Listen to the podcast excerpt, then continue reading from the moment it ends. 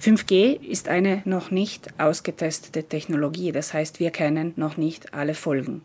Eine jüngst in der Schweiz veröffentlichte Metastudie zum Beispiel ist zum Schluss gekommen, dass nicht allein thermische Wirkungen daraus hervorgehen, sondern auch andere Wirkungen und dass die Gesundheit, sei es von Insekten, von Mikroben, aber auch von Pflanzen und Menschen beeinträchtigt werden könnte.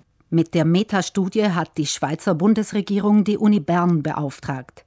Sie bündelt die Ergebnisse von 223 wissenschaftlichen Arbeiten und belegt nun die Wirkmechanismen der Zellschädigung durch elektromagnetische Felder.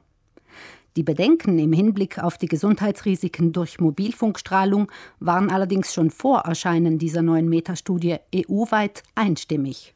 Der Forschungsdienst des Europäischen Parlaments kam 2020 zum Schluss, dass es für diese Technologie noch nicht ausreichend Forschungsergebnisse gibt und dass man daher gut daran beraten ist, Vorsicht walten zu lassen bei deren Anwendung. Allerdings bleibt es, was das angeht, bisher bei Worten.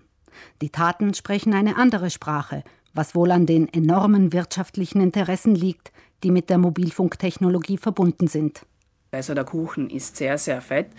Und auch im Zuge des Recovery-Plan, der gerade heiß diskutiert wird, ist jetzt anscheinend eine Erhöhung der Mobilfunkgrenzwerte angedacht.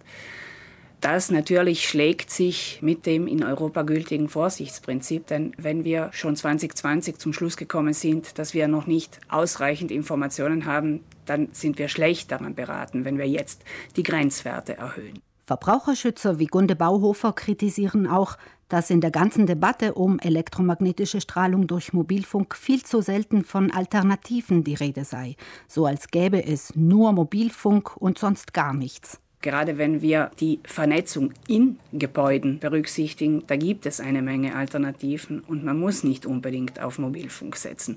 Und das geht in der Diskussion oft unter. Man kann innerhalb von Gebäuden verkabeln. Das ist ganz altbekannt und die Verkabelung bringt auch mehr Sicherheit.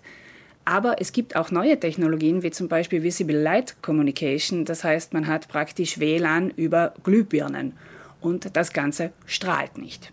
Visible Light Communications, also Datenübertragung mittels Licht, ist seit 2015 marktreif.